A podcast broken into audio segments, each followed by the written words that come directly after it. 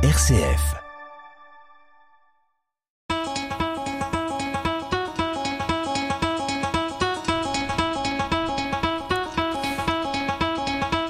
Les folies de l'énergie.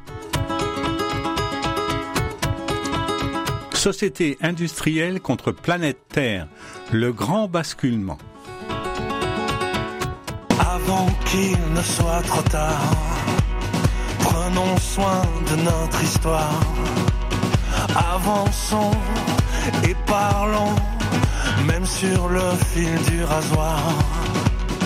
Avant qu'il ne soit, avant qu'il ne soit, avant qu'il ne soit trop tard. Avant qu'il ne soit, avant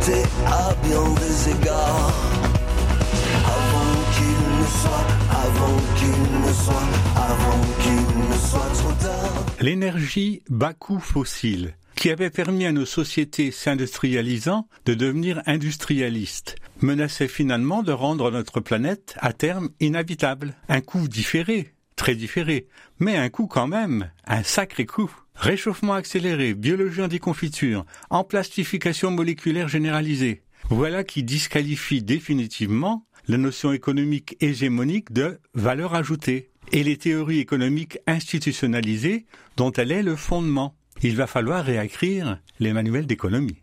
L'incommensurable coût de revient des énergies, pétrole et gaz, n'étant par ailleurs que la généralisation à la planète entière des préjudices environnementaux et sociaux que supportaient déjà les pays dominés, vendeurs de la richesse de leur sous-sol.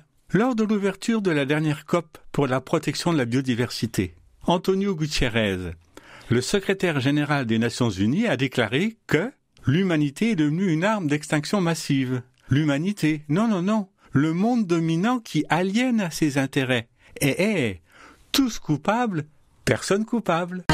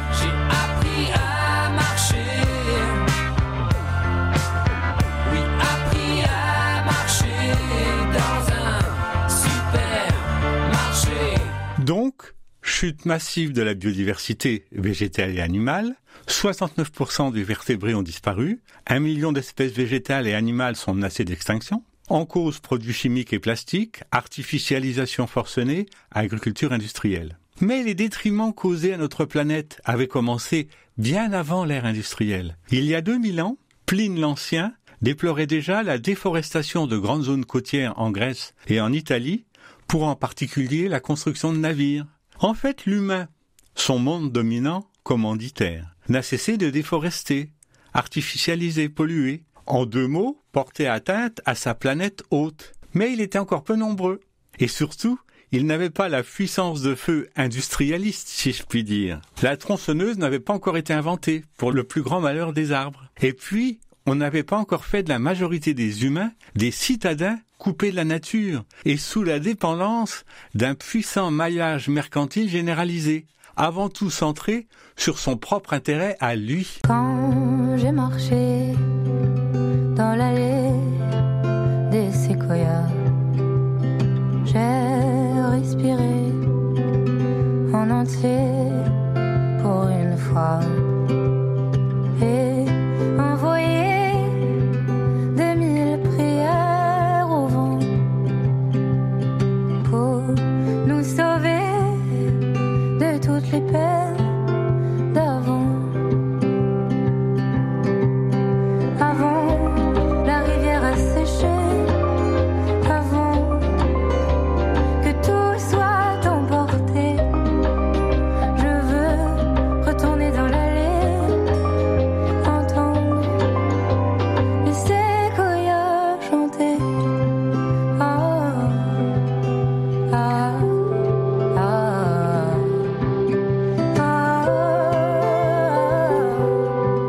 L'emballage plastique, le récipient plastique ont envahi la planète entière parce que le fragile aliment, acheté par le citadin, s'inscrit dans la chaîne du froid, atmosphère protectrice nécessaire, car il vient de loin, du mieux disant, pour chez soi y être conservé dans leur réfrigérateur.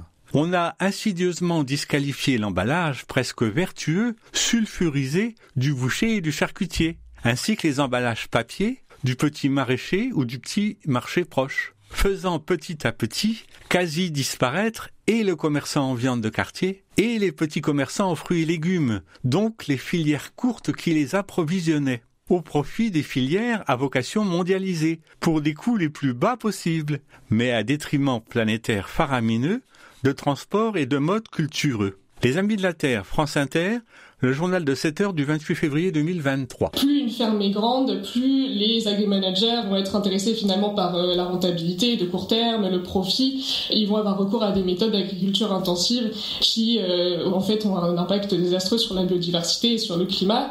Et d'autre part, euh, ils vont empêcher les agriculteurs qui seraient porteurs de projets en agroécologie d'avoir accès à ces terres. Les innombrables discrets petits jardins des villes ont eux aussi peu à peu disparu. Durant des années, je suis allé, de loin en loin, rendre visite à l'un d'entre eux, à Reims, quartier Saint-Nicaise, non loin de la place des droits de l'homme. Un grand et beau jardin herbeux et un peu arboré, derrière d'imposantes grilles. On lui a substitué un ensemble d'immeubles dits résidentiels. Je me sens comme un sac en plastique qui vole au vent.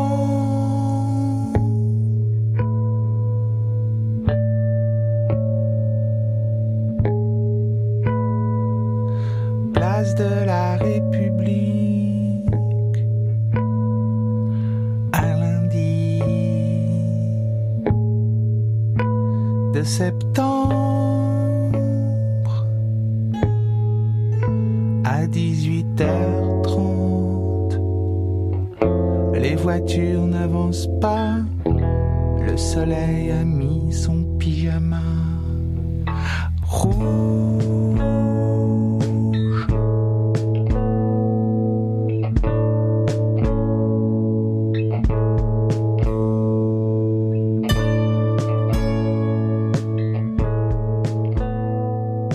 La situation devient si criante que le monde dominant nos sociétés ne peut plus taire pudiquement la féroce atteinte à notre planète dont il est chef d'orchestre. C'est que notre planète donne maintenant quotidiennement à voir, aux populations médusées, la face noire cachée de l'idéologie de progrès.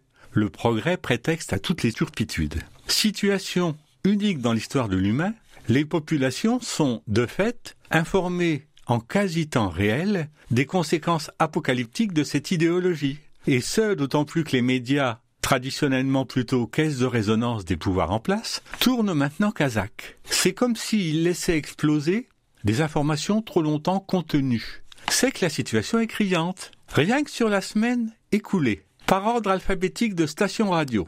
Europe 1, à propos de BNP Paribas, le 24 février 2023. Trois ONG et associations Oxfam, les Amis de la Terre et Notre Affaire à tous assignent la banque BNP Paribas en justice sous prétexte qu'elle finance des énergies fossiles. France Inter, le journal de 19h du jeudi 1er mars 2023. Anne-Laure Barral, bonsoir. Bonsoir. Vous avez participé à cette enquête de six mois impliquant plus de 140 journalistes, 39 médias.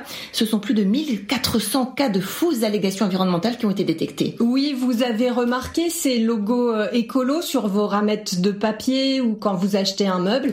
Tenez, je vous ai même apporté un petit emballage euh, de fruits et légumes et on y voit, je sais pas si vous le voyez, l'acronyme PEFC en vert. Vous avez aussi l'acronyme FSC qui garantit normalement une gestion durable de la forêt. Vous avez encore le label RSPO pour assurer que l'huile de palme de votre tata- pâte à tartiner préférée est produite de façon responsable. Eh bien, c'est loin de l'être le cas. RCF sur les habitations et les pesticides le 24 février 2023. Les riverains ne sont pas assez protégés par l'épandage de pesticides dans les zones viticoles. C'est le résultat d'une étude de l'ONG Génération Future. L'association environnementale demande le retrait de deux de ces pesticides jugés dangereux. RTL sur le maïs gros consommateur d'eau 25 février 2023. On va donc se projeter en 2030, on va essayer d'anticiper et on a déjà des pistes très concrètes hein, car les paysages sont déjà en train de changer en fait. Virginie Garin, tu as les chiffres donnés par les chambres d'agriculture pour l'année euh, 2022.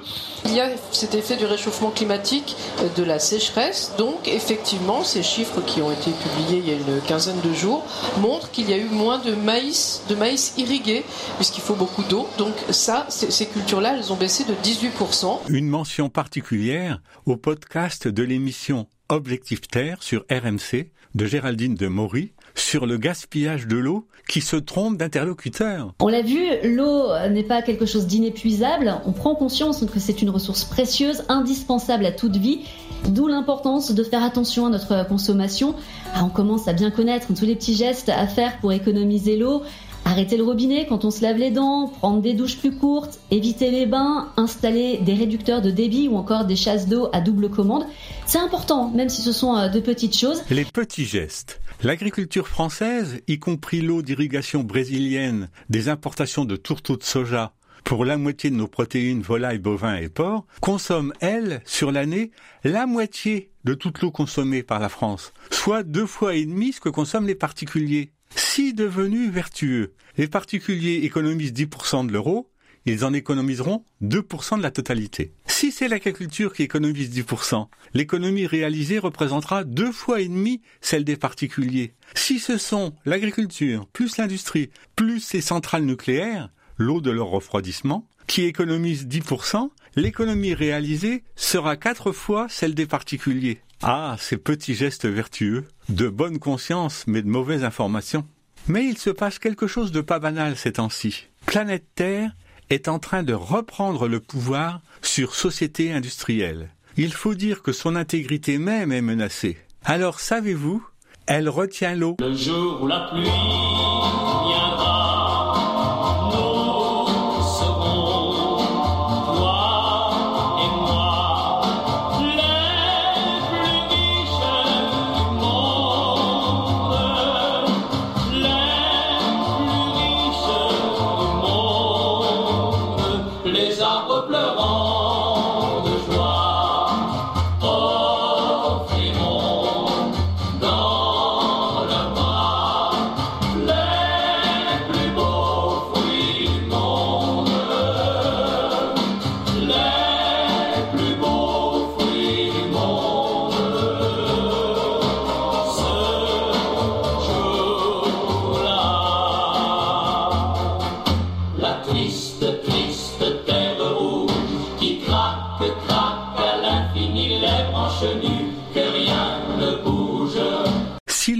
Décidant a fini par enfin comprendre l'évidence, réchauffement climatique XXL, ces œillères idéologiques le conduisent malheureusement à une réponse qu'on peut qualifier de fuite en avant technocentrée. Je cite France Inter, émission Zoom Zen du 17 janvier 2023.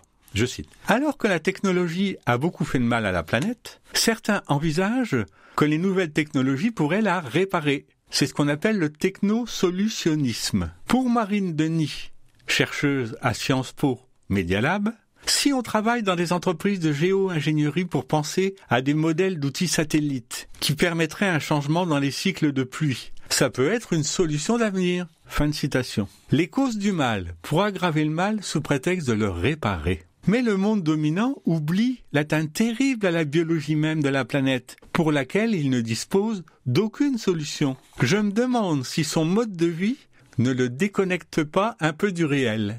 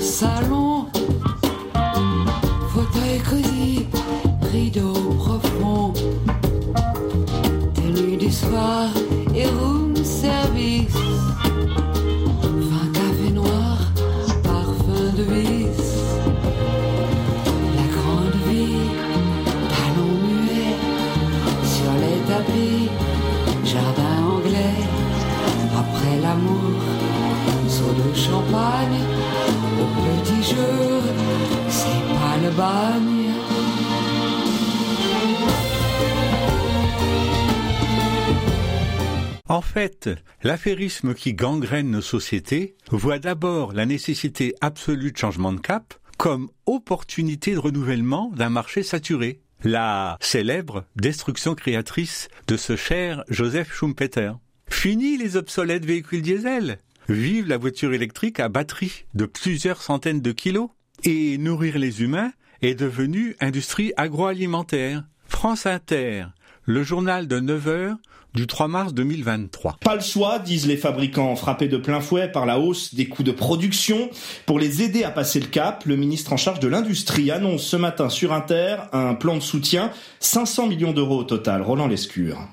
On a aujourd'hui un secteur qui était un champion français. On était les deuxièmes exportateurs mondiaux de produits agroalimentaires il y a quelques années. On est aujourd'hui numéro 6. Et si vous retirez les vins et spiritueux qui vont bien, qui s'exportent dans le monde entier, on est même déficitaire. Donc on a un secteur qui fait face à un défi structurel. Vous rajoutez là-dessus une crise conjoncturelle, évidemment liée à la guerre en Ukraine. Donc c'est pour ça qu'aujourd'hui, effectivement, avec Marc Fesneau, mon collègue de l'agriculture, on réunit les industriels, on va les aider à investir, donc on va les aider à se robotiser. Aujourd'hui, on a l'industrie agroalimentaire la moins robotisée d'Europe. Deux, on va les aider à se décarboner. Quand je disais que les médias commencent à s'affranchir des lobbies, écoutez. France Inter du 8 février 2023. Les néonicotinoïdes s'attaquent au système nerveux central des animaux qui les consomment. Des néonicotinoïdes qui ne seraient finalement pas si dangereux que ça. Alors j'ai interrogé des chercheurs qui font référence sur ce sujet, le biologiste Vincent Bretagnol, le chimiste toxicologue Jean-Marc Bonmatin et l'écologue Philippe Grandcola qui travaillent tous les trois au CNRS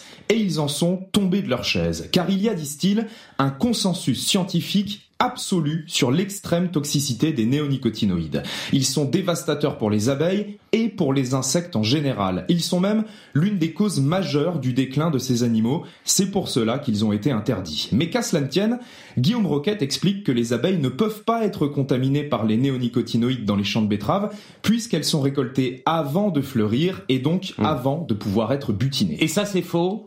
Oui, car les chercheurs m'ont expliqué que ces pesticides appliqués en enrobage autour de la graine semée se diffusent dans le sol, dans l'eau, bref, dans tout le milieu naturel et qu'ils y restent pendant des années. Vincent Bretagnol et ses équipes ont même montré qu'on trouvait des néonicotinoïdes dans des parcelles qui n'avaient jamais été traitées avec ces produits, notamment des prairies naturelles et des champs de colza qui, eux, sont butinés. Ces pesticides contaminent donc les insectes, mais aussi le reste de la chaîne alimentaire, les vers de terre, les invertébrés aquatiques, puis par ricochet, les oiseaux et les mammifères qui s'en nourrissent. Dernière chose, Guillaume Roquette met en avant les milliers d'emplois qui dépendent de la filière betterave, en oubliant de préciser qu'il est possible de cultiver des betteraves sans néonicotinoïdes, et surtout en ne disant pas qu'au prétexte de sauver une culture, les betteraves, on menace l'existence de dizaines d'autres, notamment les fruits et légumes, qui dépendent des insectes pollinisateurs. En fait, selon l'écologue Philippe Grandcola, notre confrère a repris hier, mot pour mot, les arguments du lobby de l'agrochimie, au détriment des faits scientifiques. Hugo Clément, merci. Les nicotinoïdes, de la bombe, mais de la variété bien de chez nous. La variété anneuneux. La bombe aujourd'hui va se sophistiquant de la Chine au Balkan, on nous les casse. La bombe à neutrons ne tue que les vivants, mais chez nous les savants font la grimace. Ils recherchent une bombe spéciale qui éclate sans faire aucun mal. Celle qui fait boum boum, qu'on entend beaucoup, celle qui fait boum boum. Et bien de chez nous, nous, nous avons la neuneu, la neuneu, la neuneu. Au diable les obus vénéneux, tous ces infâmes gadgets, ces trucs qu'on jette. Moi qui habite une maison avec jardin, au bord d'une minuscule route à tracteur, à l'orée d'un petit village, j'ai bien eu, malheureusement, l'opportunité de recueillir en 25 ans une cinquantaine de chats. Ce n'est pas que je les recherche, mais ce sont vraisemblablement des ayants échappés de portées de chatte non stérilisées, immolées par certains agriculteurs. Ils doivent se donner le mot. Eh bien, nombre de ces chats libres que je nourris, mais qui fréquentent aussi les champs voisins, me sont revenus un jour ou l'autre titubants. Le vétérinaire, impuissant, auquel je les ai systématiquement apportés, espérant la guérison, m'a toujours affirmé, avant de les piquer pour abréger leur souffrance, que ce n'était pas normal. Ces réactions d'un professionnel, couplées à la récente info sur France Inter sur les néonicotinoïdes, me font maintenant sérieusement envisager, ayant souvent vu de ces graines enrobées sur le sol au voisinage des champs en question, que mes chats, finalement morts, avaient eu la malencontreuse idée de consommer des rongeurs ou des oiseaux ayant eux-mêmes consommé des graines. Mais je me rends compte que je suis insidieusement en train de donner de moi une image vertueuse particulièrement flatteuse. N'en croyez rien naturellement.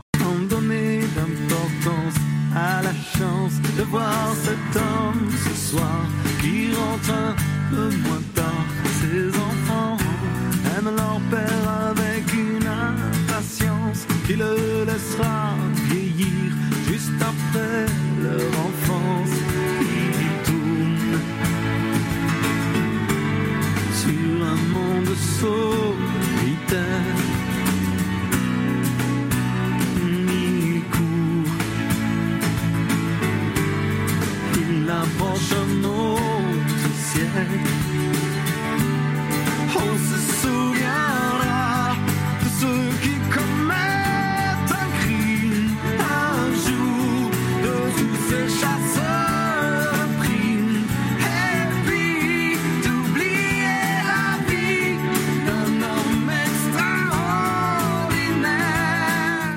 deux indices amusants du profond revirement médiatique quant à la gravité inédite de la situation planétaire actuelle. Premier indice de la situation passée. Par ordre de passage sonore. Thomas Soto sur Europe 1, le 22 septembre 2013. Les informés France Info du 2 juin 2017. Yves Cochet, ancien ministre de l'Environnement, France Info du 4 octobre 2019. Et enfin, Alain Duhamel sur RTL, le 10 septembre 2015. Ce rapport, il est encore plus alarmiste que les précédents. Les chiffres des climatologues sont alarmistes. ont des rapports qui sont de plus en plus alarmistes depuis 30 ans. Disons qu'il est très offensif euh, sur le ton, qu'il est très dur sur le fond et qu'il est très alarmiste sur le climat. Oui, fin 2019, j'avais fait une émission, Les mots flous, qui fustigeait la mauvaise foi de nombreux médias cherchant à déconsidérer les, entre guillemets, lanceurs d'alerte sur l'état de plus en plus alarmant de la planète. Le terme alarmiste exagérément alarmant, était utilisé comme machine de guerre. Machine de guerre complétée par un deuxième petit soldat. Par ordre de passage sonore, Michel Alberganti sur France Culture, Sciences publiques du 22 novembre 2013, Jean-Marie Colombani sur France Culture, La rumeur du monde. Du 19 janvier 2013, Christophe Rameau, économiste le 22 mai 2019, et enfin Bruno Le Maire, ministre de l'écologie sur France Info le 28 septembre à propos de Greta Thunberg. Climat, le catastrophisme peut-il être efficace? Un air du temps qui est euh, volontiers catastrophiste. On a une nouvelle religion autour de l'écologie avec un discours catastrophiste. C'est un message d'alerte qu'il faut écouter. Je ne partage pas son discours euh, catastrophiste. Eh bien, les mots alarmistes et catastrophistes, figurez-vous, autrefois si fréquents, ont maintenant disparu du babillage médiatique, ce qui tend à montrer deux choses. Un, qu'ils étaient bien des machines de guerre. Deux, que les grands médias ont bien tourné kazakh. Des événements de plus en plus inquiétants. Des médias s'émancipant de plus en plus pour coller à la réalité. Deux puissants leviers pour rompre la cécité idéologique techniciste de nos décideurs. Mais sera-ce suffisant Pour conclure plus légèrement ce délicieux périple amoureux aéroporté de Robert Charlebois passerait certainement maintenant plus difficilement à l'antenne.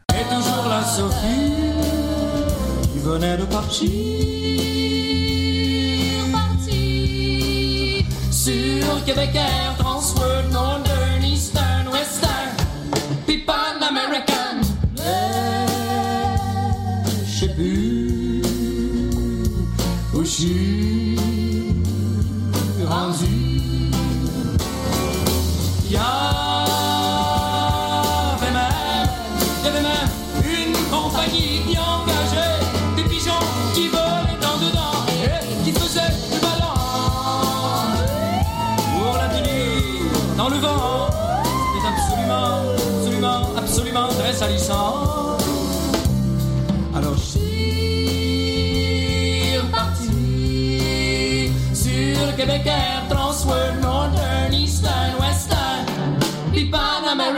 Avec l'aide, un peu détournée, de Saul avant qu'il ne soit trop tard. Alistair, Supermarché, Pomme, les Séquoias, Philippe Catherine, Sac en plastique, Les Compagnons de la chanson, Le jour où la pluie viendra, Brigitte Fontaine, Les Palaces, Guy Béard, La bombe à neuneux, Les Innocents, Un homme extraordinaire, Robert Charlebois et Lys Forestier, Lindbergh, et l'aide scrupuleuse de Jawed que je remercie beaucoup. À bientôt.